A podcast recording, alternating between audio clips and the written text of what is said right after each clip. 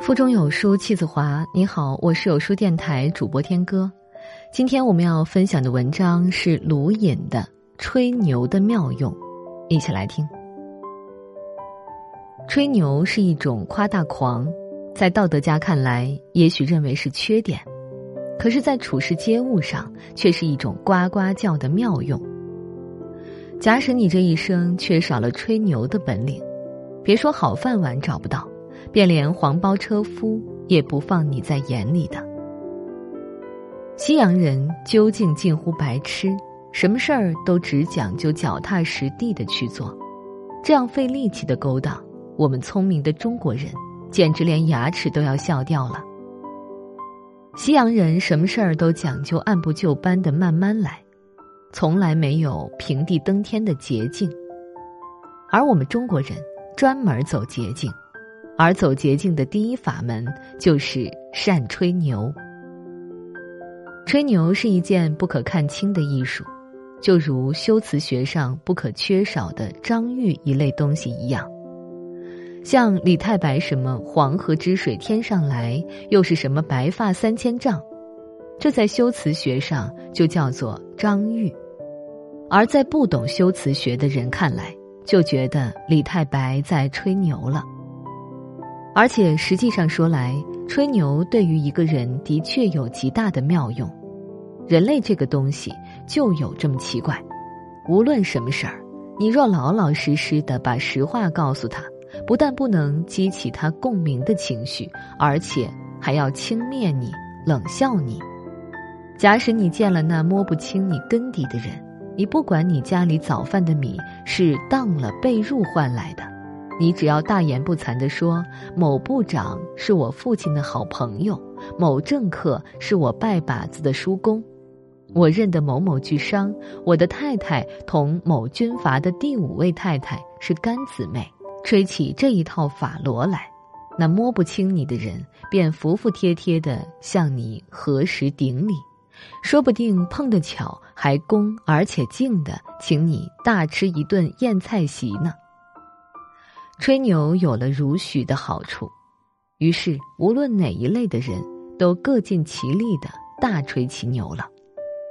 但是且慢，吹牛也要认清对手的，不然的话必难打动他或他的心弦，那么就失掉吹牛的功效了。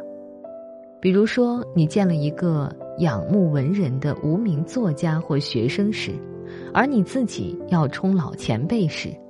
你不用说别的，只要说胡适是我极熟的朋友，郁达夫是我最好的知己。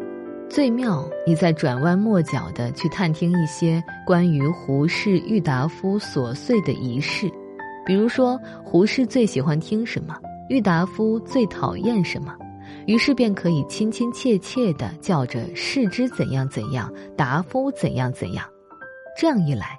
你便也就成了胡适、郁达夫同等的人物，而被人所尊敬了。如果你遇见一个好虚荣的女子呢，你就可以说你周游过列国，到过土耳其、南非洲，并且还是自费去的。这样一来，就可以证明你不但学识阅历丰富，并且还是个资产阶级。于是乎，你的恋爱便立刻成功了。你如遇见商贾、政僚、军阀，都不妨察言观色，投其所好，大吹而特吹之。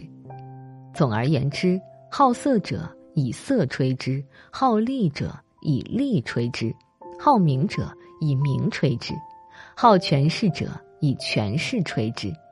此所谓以毒攻毒之法，无往而不利。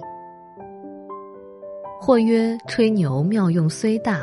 但也要善吹，否则揭穿西洋镜，便没有戏可唱了。这当然是实话，并且吹牛也要有相当的训练。第一，要不脸红。你虽从来没有著过一本半本的书，但不妨咬紧牙根说：“我的著作等身，只可恨被一把野火烧掉了。”你家里因为要请几个漂亮的客人吃饭。现买了一副碗碟，你便可以说这些东西十年前就有了，以表示你并不因为请客受窘。